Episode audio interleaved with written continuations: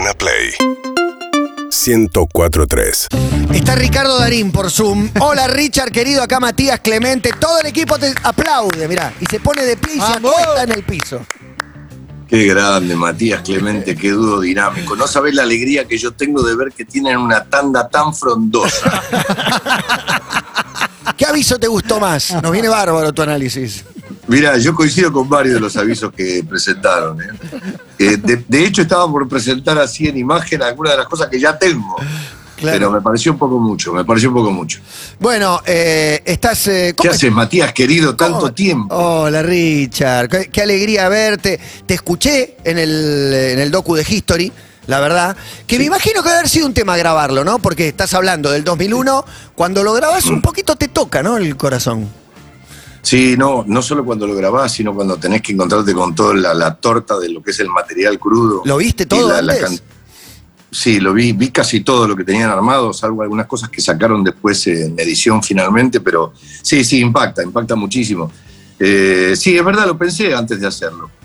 Eh, ellos me convencieron de que era razonable hacer un recorrido por la historia, más allá de, de dónde estés parado frente a lo que ocurrió. Y eso fue lo que me convenció.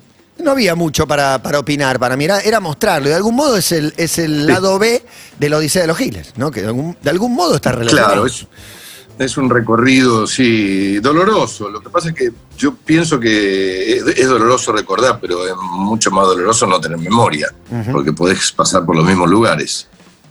En fin, 100%. Se me hace, Ricardo, acá Clemente, ¿cómo estás? Primero te saludo. Clemente, querido, cómo extraño aquellos momentos de nuestros cruces callejeros. Picantes, o- ¿no? ¿Habrán Sí. tenido algunos cruces? Era el que algún No, cruce, no, sí. él siempre, Clemente siempre hizo gala de un humor muy ácido que yo, que yo valoro muchísimo. Eh, yo celebro siempre la predisposición de Ricardo, obviamente. Un De hecho, Germán Beder, una persona muy importante para nosotros, columnista del programa, celebra una nota que te hice hace muchos años en la cual dejaste todo, Ricardo. Yo no tuve que hacer nada, así que muy feliz con eso. Pero mencionaste la memoria y, me gustaría preguntarte por la relación que tenemos los argentinos con la memoria. Mirá con qué serio me pongo, porque eh, a veces se parece que es cortoplacista, a veces eh, Mm. como que declamamos mucho que hay que tenerla y todo, y yo tengo la sensación de que a veces nos olvidamos muy rápido de algunas cosas. No sé qué te pasa a vos con eso, si coincidís un poquito o no. Sí, sí, coincido, coincido bastante. Eh, uno puede encontrarle eh, motivos por lo, que ocurre, por lo que pase eso. Yo creo que uno de los motivos, más allá de que algunos son desmemoriados por naturaleza, convenientemente, eh, yo creo que lo que ocurre es que el nivel, el, el- el tsunami de información y de acontecimientos a los que estamos sometidos últimamente hacen que la procesadora mental no, no, no dé abasto y muchas veces vas pasando en carpetas para atrás cosas que te parece que son importantes pero que no son urgentes y, y lo que queda adelante son cosas que a lo mejor que perecen rápidamente. Eh, es, es un problema, ¿no? No, no es una tontería, es, realmente es un problema porque no, no, a veces no, no nos alcanza, eh, no, no logramos abarcar todo eso. Pero es cierto que tenemos una memoria frágil en algunos casos. Y es cierto que hay una demanda de información y una cantidad de información por encima. Por ahí hay más información que demanda. Te iba a preguntar cuál es tu filtro, digamos. Si, si tuviste que cambiar tu modo de leer las noticias. Porque viste que uno siempre siente que no es parte de una operación, pero nos están operando todo el tiempo. Nos están diciendo cosas que le conviene a otro para que uno la repita y la amplifique. No sé cómo haces vos para discernir entre, entre fake news y exceso de información. Yo creo que hago un poco como deben hacer todos, es decir, no, no me guío por una sola marcada tendencia de algún medio. Trato de, ir a investigar en otros lados a ver cuál es la posición y cuál es el debate y la controversia y demás. Eh, es difícil, es, es una era muy difícil. La, la era digital hace que tengamos una velocidad, una dinámica de, de- de, ir incorporando información que a veces no, no, no te da la cabeza. Yo trato de mantener un- una posición este, razonablemente ecuánime. Eh, todavía soy de los giles que creen que no hay malas intenciones, a pesar de que todos sabemos que en algunos casos sí las hay, pero me cuesta creer que haya tanta energía puesta al servicio de desinformar o de mal informar o de, o de generar un daño. Eh, lo que pasa es que las tendencias son muy impactantes ¿no? claro. Y, y hacen lo imposible por mantener su posición.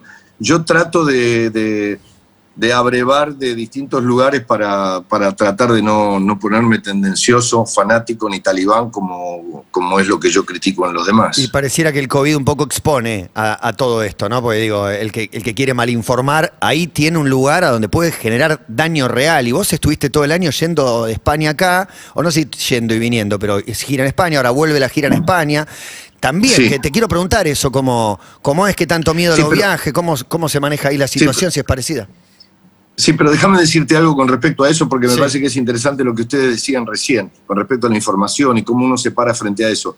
En última instancia, no te queda más remedio que apelar a la experiencia propia. Es decir, eh, vos, le, vos lees, escuchás las posiciones de los antivacunas, eh, lees, escuchás y presenciás las posiciones de los que están en, en- en- en la vereda contraria. Y la verdad es que yo respeto todas las libertades individuales porque creo que si no estamos en el camino de- del, del fin.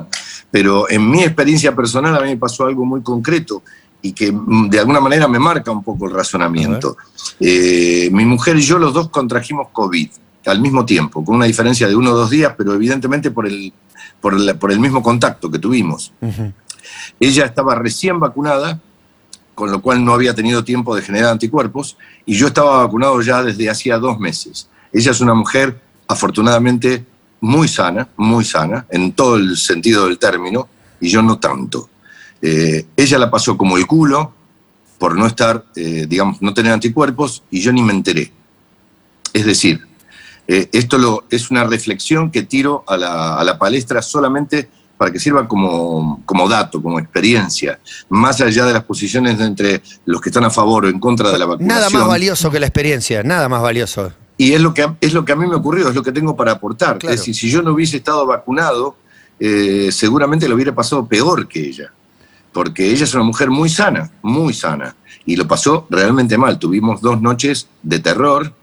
Eh, afortunadamente eh, eludimos hidalgamente la internación tan, a la que uno le, le tiene tanto miedo. Y este, y, pero tuvimos dos noches terribles, ella sobre todo, pobre. Yo, yo aún con COVID la pude asistir, pude estar en casa, estábamos los dos aislados y, y pude encargarme de preparar la comida, de asistirla, de estar pendiente de ella y demás. Si yo no hubiese estado vacunado, hubiéramos terminado los dos internados en distintos lugares, por- probablemente. Eh, Ricardo, ¿cómo haces para, para gambetear, si es que siempre podés hacerlo, la verdad es que no sé, que una declaración tuya la utilicen con un fin que no era el fin que tenía tu declaración original. Esto es que, digo, tu palabra tiene un peso, lo sabes, y tengo la sensación que pasamos de, lo llamamos porque garpa. Ah, Y todos van a buscar, "Ay, nombrame a Cristina, nombrame a Mauricio, nombrame a alguien que me sirva. Claro, exactamente. Sí. Bueno, la malinterpretación es- está a la orden del día porque, por lo que decíamos hace un rato, las tendencias hacen que lo que no querés ver no lo ves y si querés malinterpretarlo lo, lo haces. De todos modos, yo ya bajé un poco la guardia con respecto a qué se puede hacer para evitarlo. No hay nada que se pueda hacer para evitarlo. Si hablas, hablas eh, y si callás, callás. Eh, si hablas, eh, por supuesto, yo estoy expuesto desde hace ya años, años, no, no, no meses, mucho tiempo a unos tipos que han decidido usar mi imagen, ni siquiera ponen el nombre, ponen una foto mía y hacen unas declaraciones realmente insoportablemente crueles y duras, eh, generalmente de color político, eh, para un lado o para otro. Es decir, soy usado definitivamente y no hay mucho que pueda hacer al respecto. Averigüé con las redes en las que eso era incluido y intentaron darme una mano, pero después terminaron concluyendo con que, O sea, bueno, no, pon en tu cara y una nada. frase que no dijiste abajo para, para arriar gente. Una frase no sería nada. Declaraciones muy, muy duras, muy duras, pero durísimas que yo jamás pronunciaría. Digamos, quien me conoce jam- sabe que jamás diría Terrible. cosas en esos términos. Este, pero la gente no lo sabe. La gente cree que fui yo el que dijo eso, Claro. que yo fui el que provocó, el que generó, digamos, tanta rispidez con comentarios tan duros. O sea, llegué a la conclusión de que no hay mucho para hacer, salvo eh, la oportunidad, por ejemplo, de este caso, el de algún otro eh, ecuánime periodista, amigo con buenas intenciones, que te pregunte y te permita aclarar. Eh, después, más allá de eso, no, no, no creo que haya mucho para hacer. Está bien, aprendiste que no hay mucho para hacer y aprendiste a no hacerte mala sangre, porque en un momento sacaste un Twitter, yo dije, no, vamos a sacar- No, y no, encima le no. contestaba todo, no es así señora, usted está equivocada. Digo, Sí, ¿aprendiste a no hacerte mala cosas- sangre o eso es imposible? Hay cosas que te sacan. Lo que lamentablemente yo sí siento en mi caso es este, que voy lenta, paulatina e inexorablemente hacia el silencio. Es decir, y sí, porque te das cuenta de que eh, si es en vivo es una cosa, como en este caso, Claro. Claro. porque no hay edición posible, no hay, no hay, no hay malasaña, no, no, no hay posibilidad de hacerlo. Pero en, en la gráfica es, es bravo el tema, porque de pronto una frase fuera de contexto puede resultar impactante, la utilizan y cambia totalmente el color, ustedes lo saben mejor que yo, Sí, cambia totalmente el color de la intención de lo que quisiste decir. Entonces, esos son los casos en los que me cuido mucho. Eh, yo tengo acá una pregunta más de desarrollo A ver, que me sí, llamó tírale, la tírale, atención. tírale, tírale. Te- te- nada que ver, eh, Ricardo, con esto. Vamos, no vamos sé si es producto de una desinformación o qué. ¿Sos fan de los monos?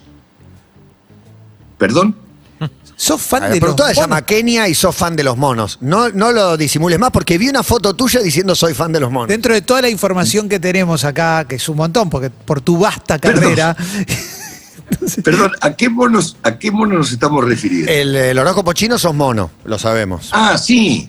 y Sí, después sí, sí, ves un mono. y te gusta, ves un mono y decís qué lindo animal Sí. o no, eso no. No, no, no solo me gusta, me apasiona, me conmueve, me emociona. Ah, buenísimo. Me emociona. Buenísimo. Ayer vi un video de un, de un bombero que, ¿Que resucitaba hizo- el mono en la India? Sí, lo viste. Impresionante. Es impresionante. Impresionante, Pero aparte Lloré, estuvo como un boludo, minuto y medio. Lloraste. Lloré, boludo, yo era el mono. sí, obvio. mono. Obvio. Y, y Claro. Clemente, y Clemente era el que me hacía respiración poca voz. Es espectacular. Tuve miedo que, que no fuera así. Me, me- Un poco me- no es, me parece que te está dando una mano, pero bueno. No, no, no, sí, sí, te juro que es así, sí, me encantan los monos, los perros, los monos, los animales en general, pero tengo una, una marcada tendencia a todo lo que tenga monos, me causa mucha emoción, Bien, mucha con- emoción. Con Kenia hay, hay- hay mucha nota. Escuchame, venís de ser fiscales trasera, juicio a las juntas, te- ¿el personaje lo tenés Sí, puesto señor. todavía o, o te podés Eh, desprender? no, tengo- Vino Peter la otra vez, digo, ese que los Qué rulos de. Sister Piller, es un fenómeno Qué Peter, sé, que- sé que, que lo adoptaste ahí un poquito. Peter es de lo más grande que vi en el, en el cosmos. No existe, es un androide, es un marciano, no tiene maldad, es un, es un tipo con un corazón. Lo vi, lo vi de cerca, lo palpé, Claro. lo, lo pude presenciar, no es un chamullo, no, no me lo contaron. Cuando tenés un compañero Qué groso que un codo, talentoso así, en vez de ser un mierda, digamos, porque está- podría pasar, podría es un fenómeno que lo quieren todo, es una humildad nunca vista. Todo lo quieren. Bueno, yo ya tenía referencias muy, muy elevadas por parte del chino, que es muy amigo de él, se quieren Claro. mucho. pe- Pero bueno, eh, también me ha pasado que él quiera mucho a algún otro y yo de, de golpe no me pase lo mismo a mí. Pero cuando tenés la oportunidad de trabajar como trabajamos codo a codo durante más de cuatro meses, eh, en todo tipo de situaciones, ahí es donde ves de qué está hecho el tipo, ¿no? ¿Cuál es la madera? Y él es, eh, es, un, es un chico extraordinario. Aparte de un actor muy versátil, muy enfocado, muy profesional, eh, gran compañero y con un gran sentido del humor. O sea, ya está. Cubrí todos los casilleros. Espectacular, Peter Lanzari. Pará, pero la peli, la peli, pues, otra vez, viste, tratando de no meterse en quilombo, juicio a la Junta, corralito. Al fin de cuentas, lo que tenemos para contar son estas cosas, ¿no? Son todo quilombo. Pero bueno, el- eh, eh, pero ¿sabes qué pasa más allá de dónde estáis parado frente a lo que fue el acontecimiento, que es un acontecimiento histórico? Sí.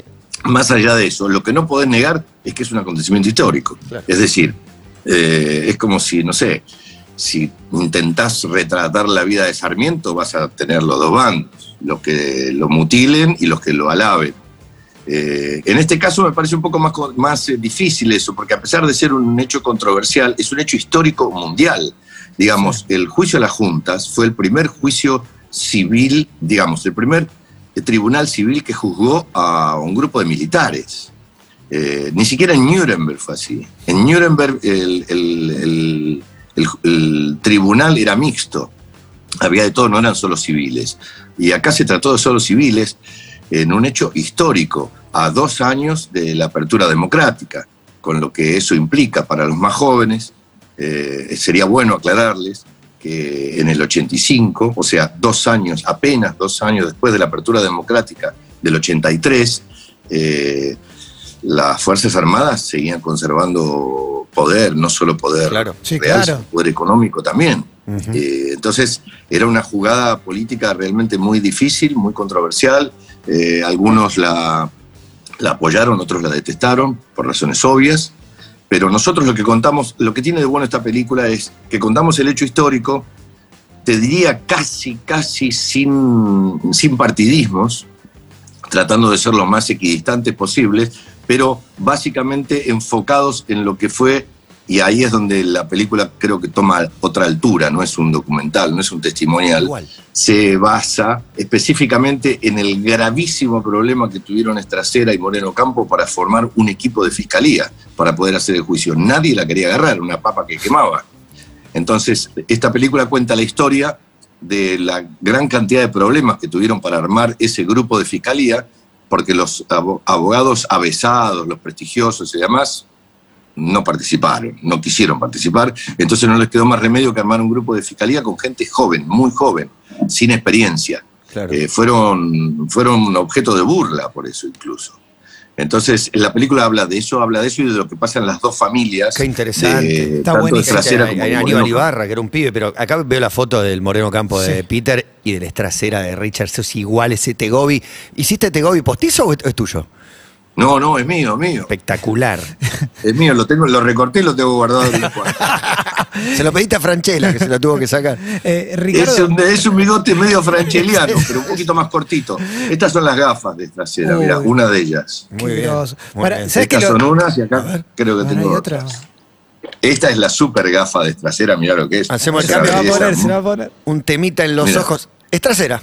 Se convirtió en Es trasera. trasera, es trasera. Es un superhéroe. No, obvio. Y aparte, aparte, Ricardo, cuando lo mencionas, es muy emocionante lo que estás diciendo.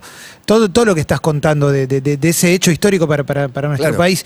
Eh, no sé si hay lugar para la emoción siendo el que le pone el cuerpo.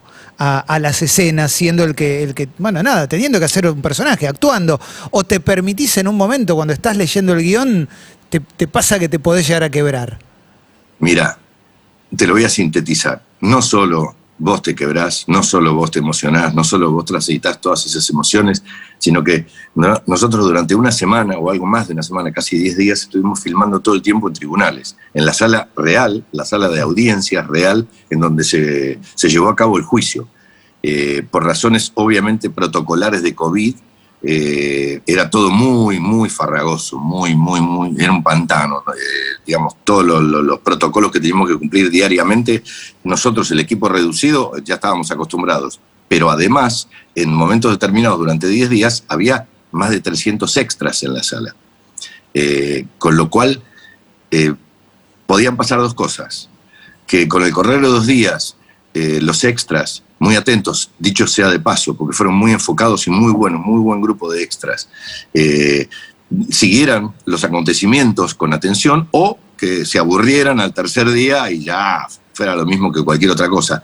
Sin embargo, yo que tuve que repetir por cuestiones de posiciones de cámaras y ángulos y demás, más de 20, 25, 30 veces lo que es el alegato final de la fiscalía, no hubo una sola vez en que yo no recorriera con mi vista, eh, paneara, como decimos en términos técnicos, paneara con mi vista hacia lo que era la, la audiencia, que eran más de 300 personas, y no encontrara gente llorando.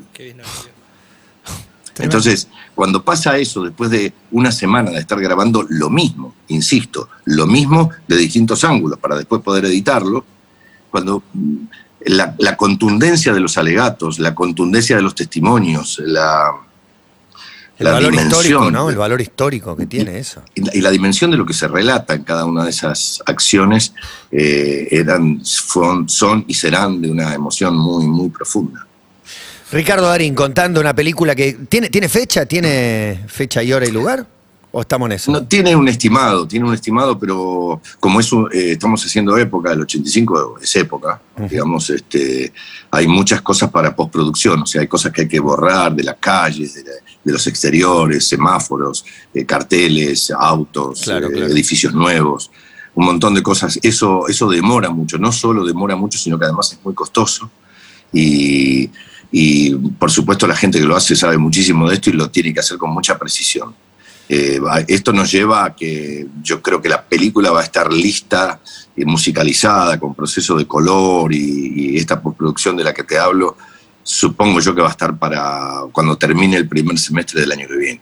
Qué bárbaro esta, esta corriente que hay ahora de, de- de hacer hechos del pasado o contar vidas actuales, ¿no? Esa es la vida de Tevez. Te pregunto si, si quisiste ver la de Maradona, por ejemplo, habiéndolo conocido tanto, teniendo un vínculo cruzado, por ahí decís, a ver cómo están, o por ahí decís, prefiero no verla para que, porque lo que me pregunten y diga, eh, de algún modo juega esto de nuevo de, de tu opinión pesa.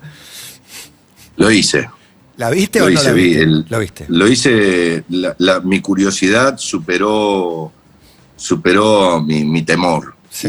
Y el primer capítulo lo vi, solo ese pude ver. ¿Por qué solo ese? ¿Es duro? ¿Es incómodo? ¿No te dio? No, no, porque no quiero ser duro con, con nadie, pero eh, no me movilizó demasiado. Me pareció más este, efectista que otra cosa. Está bien, no, no hace falta que, que digas más. Yo lo, lo que dije es, eh, para mí, siempre dije que es, era imposible ser Maradona. Bueno, para mí es tan imposible hacer a Maradona como ser Maradona. Es que es tan único No, no, que, que es muy no difícil. estoy- No, no va con los actores, digamos, pero digo, No, no hacer la vida del Diego actores, es... ¿eh? eh, no estoy de los actores, porque hay muchos actores en, en- en el- en, eh, en la serie que me parecen maravillosos y que estuvieron extraordinarios. Este, no, no hablo de eso, hablo de un enfoque, hablo del enfoque. Eh, pero bueno, son cosas muy subjetivas, es una cuestión de gustos nada más. Claro, cuando hagan la vida de Darín, hicieron la de Carlitos Tevez. Ya te- se hace todo ahora, todo. O la de que Susana. Cuando hagan la de Susana vas a tener un papel ahí para mí. Que esta- esa, esa está Quiero más hacer de. Susana. Yo quiero hacer de Susana. No, ¿sabes qué? Lo que sí me pasó, y debo reconocerlo, es que como nosotros tuvimos una relación tan fluida durante décadas, salvo algunas interrupciones forzosas, eh, lo que sí me produjo fue que me disparó algunos recuerdos que tenía en el disco rígido, pero muy atrás. Lindos. Eh, eh, Sí, sí, todos buenos. Ese- a lo mejor fue una defensa mía. A lo mejor me defendí de, de, mm, de ciertas cosas apelando a, a los buenos recuerdos.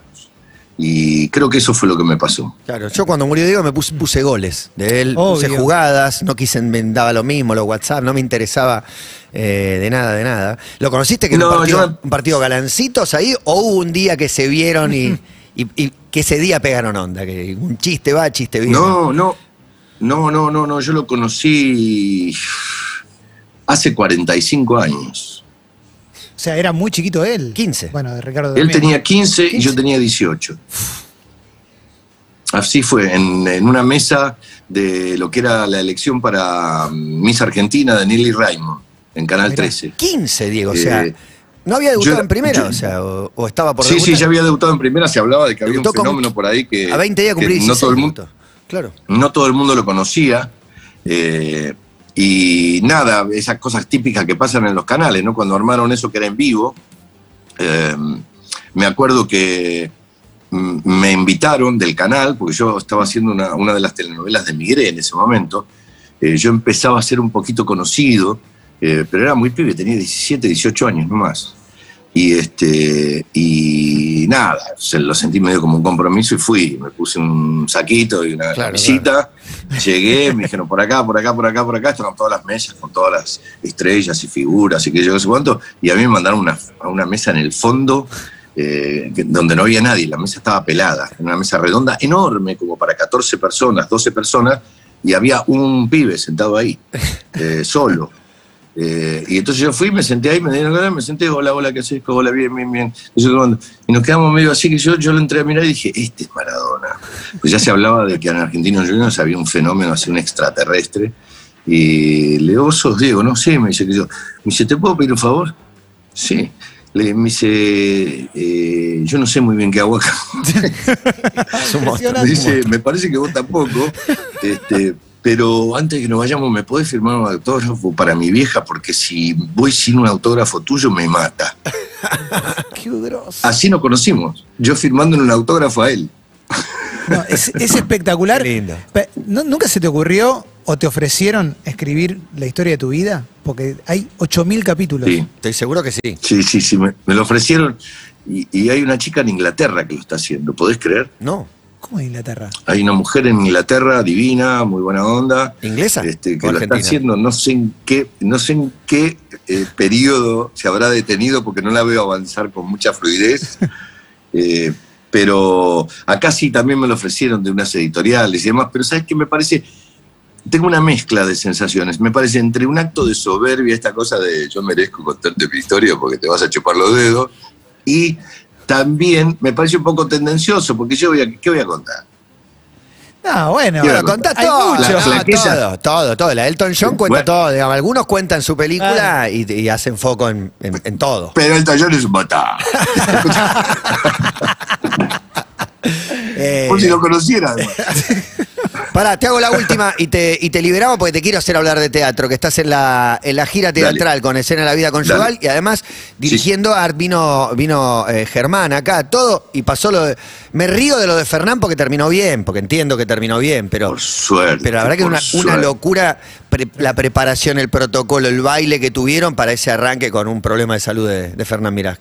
No, y la suerte que estamos teniendo, porque digo suerte estamos teniendo porque por supuesto él es el protagonista absoluto de la situación y de lo que le ocurrió, pero para todos nosotros es una gran suerte que él haya salido tan airosamente de esta... De esta A la Fernán, salió haciendo chistes el boludo. No, no, a los cinco minutos estaba haciendo chistes en el chat que tenemos. Al- el, el- el boludo, después de tener un aneurisma, un derrame cerebral, una cosa que estábamos todos cagados en las patas, a los diez minutos me ponen, ponen un chat, no a mí, en el chat general que tenemos de todo el grupo, pone algo así como, eh, estoy muy bien, los médicos me dijeron que estoy muy bien, evolucionando, que solo puedo llegar a tener un problema... No puede ser, digo, no puede ser tan hijo de puta. O sea, ya cuando, cuando mandó esa señal nos respiramos, respiramos porque dijimos, estamos ante un auténtico Fernán. Sí, sí, no, no cambió nada. Bueno, y además estás No, no. actuando España, Quilombo o no, protocolo COVID, cero cagazo o al revés. Es, eh, es un salto al abismo, al vacío. Eh, yo tengo todo en orden, tengo todos mis papeles en orden. Este, mi compañera también, la negra Pietra, está recontrabati vacunada. Eh, todo el equipo, supongo. Pero acabo de hablar hoy con el chino, que está en España. Cataluña volvió a, a proponer, no, a proponer, no, a ordenar eh, barbijo obligatorio en lugares abiertos. En toda España se está utilizando esta modalidad. Evidentemente están asustados con este rebrote y no sé qué va a ocurrir de acá a que nosotros tengamos que ir, que es fin de marzo. Yo espero, con todo el corazón, que como ya no va a estar tanto el frío reinando allá, eh, la cosa sea un poco más leve. Por otra parte, de esto hemos hablado poco, hay una sensación, hoy estuve leyendo un artículo que habla de que la, tan ansiada y esperada eh, eh, inmunidad de rebaño puede llegar a venir de la mano de, este, de esta variante Omicron, que es muy contagiosa, pero más leve en sus efectos, digamos, los bravos. Probablemente eso sea lo que nos espera la humanidad, que, que terminemos todo. ¿Te acuerdas cuando hace un año y medio, dos La años, se hablaba de que, un- que íbamos, no, que íbamos a estar todos contagiados? Claro, sí, sí. que todos en un momento íbamos a estar contagiados. Bueno, no estamos muy lejos de eso. El tema es, ¿contagiados cómo? ¿Contagiados con algo severo que te manda a terapia o contagiados con algo que lo podés cambiar, que lo podés soportar, que, que podés salir adelante? Si fuera así, eh, me parece que a lo mejor tenemos una chance, una posibilidad de salir de este flagelo que ya, ya nos tiene un poco hartos a todos y que ha producido tanto dolor, tanto dolor en tanta gente que ha perdido tanta gente querida y, y que te parece como una película de terror, una pesadilla. Gracias, Richard. Siempre un placer hablar con vos. Lo mejor para este cierre en la peor semana del año, la más estresante de, de la historia. Eh, por un, un 22 mejor. Sí, tremendo, tremendo. Ni, ni te digo si te toca Sí. ir al dentista o alguna cosa así. Yo tengo que ir ahora mismo, este, eh, cumpliendo con todos los protocolos. Yo, si me permiten ustedes, que sé que son muy generosos, primero desearles felices fiestas Gracias. dentro de lo posible. Eh, me parece que no está de más, yo sé que ustedes lo hacen, pero no está de más recomendarle a la gente, sobre todo a la gente joven y demás, porque los más adultos eh, creo que lo tienen más en- encarnado eso, pero eh, no hay que bajar la guardia, no es un momento para bajar la guardia. Esta- estas reuniones multitudinarias, eh, la necesidad de encontrarse con seres queridos, con amigos, abrazarse y besarse, a lo mejor se pueden hacer sin tener que abrazarnos y besarnos tanto, mantener un poquito de distancia. Si rompemos la barrera de lo que es admisible en las terapias, eh, la vamos a pasar muy mal en fin de año. Y esto es lo mismo que, yo sé que, perdón que esté haciendo abuso de este espacio, pero bien, es lo mismo que con lo del alcohol el, eh, para manejar en las fiestas, la cantidad de accidentes, los petardos, los boludos que siguen tirando petardos a pesar de todas las recomendaciones, del pedido de rodillas que los padres de chicos con autismo les han pedido todos los años que por favor no lo hagan, que hay gente que la pasa muy mal, no solo los animales, gente, seres humanos, especie humana, por favor, recordemos esto si es posible y les deseo dentro de ese contexto lo mejor posible. Gracias, Richard. Un abrazo. Un abrazo enorme. Chao, hermanos, chao. Chao, Felicidades, hermano. Te quiero mucho. Qué gran Ricardo. este. El mejor. Qué gran, qué gran Darín. El mejor eh, Richard, me encanta que se tome el trabajo para decirlo. Un poco lo que hablábamos antes, ¿no? Con el músculo preparado, su palabra pesa. Tomarse trabajo Sí. para hablar de lo que son las muertes evitables. Ya sé que Totalmente. todas de alguna manera se pueden prevenir, pero esta, manejar borracho, es la muerte evitable. No seamos boludos, tirar petardo es evitable. Eh, pasarse de rosca con el contacto, con el lugar cerrado, es evitable. Lo podemos hacer.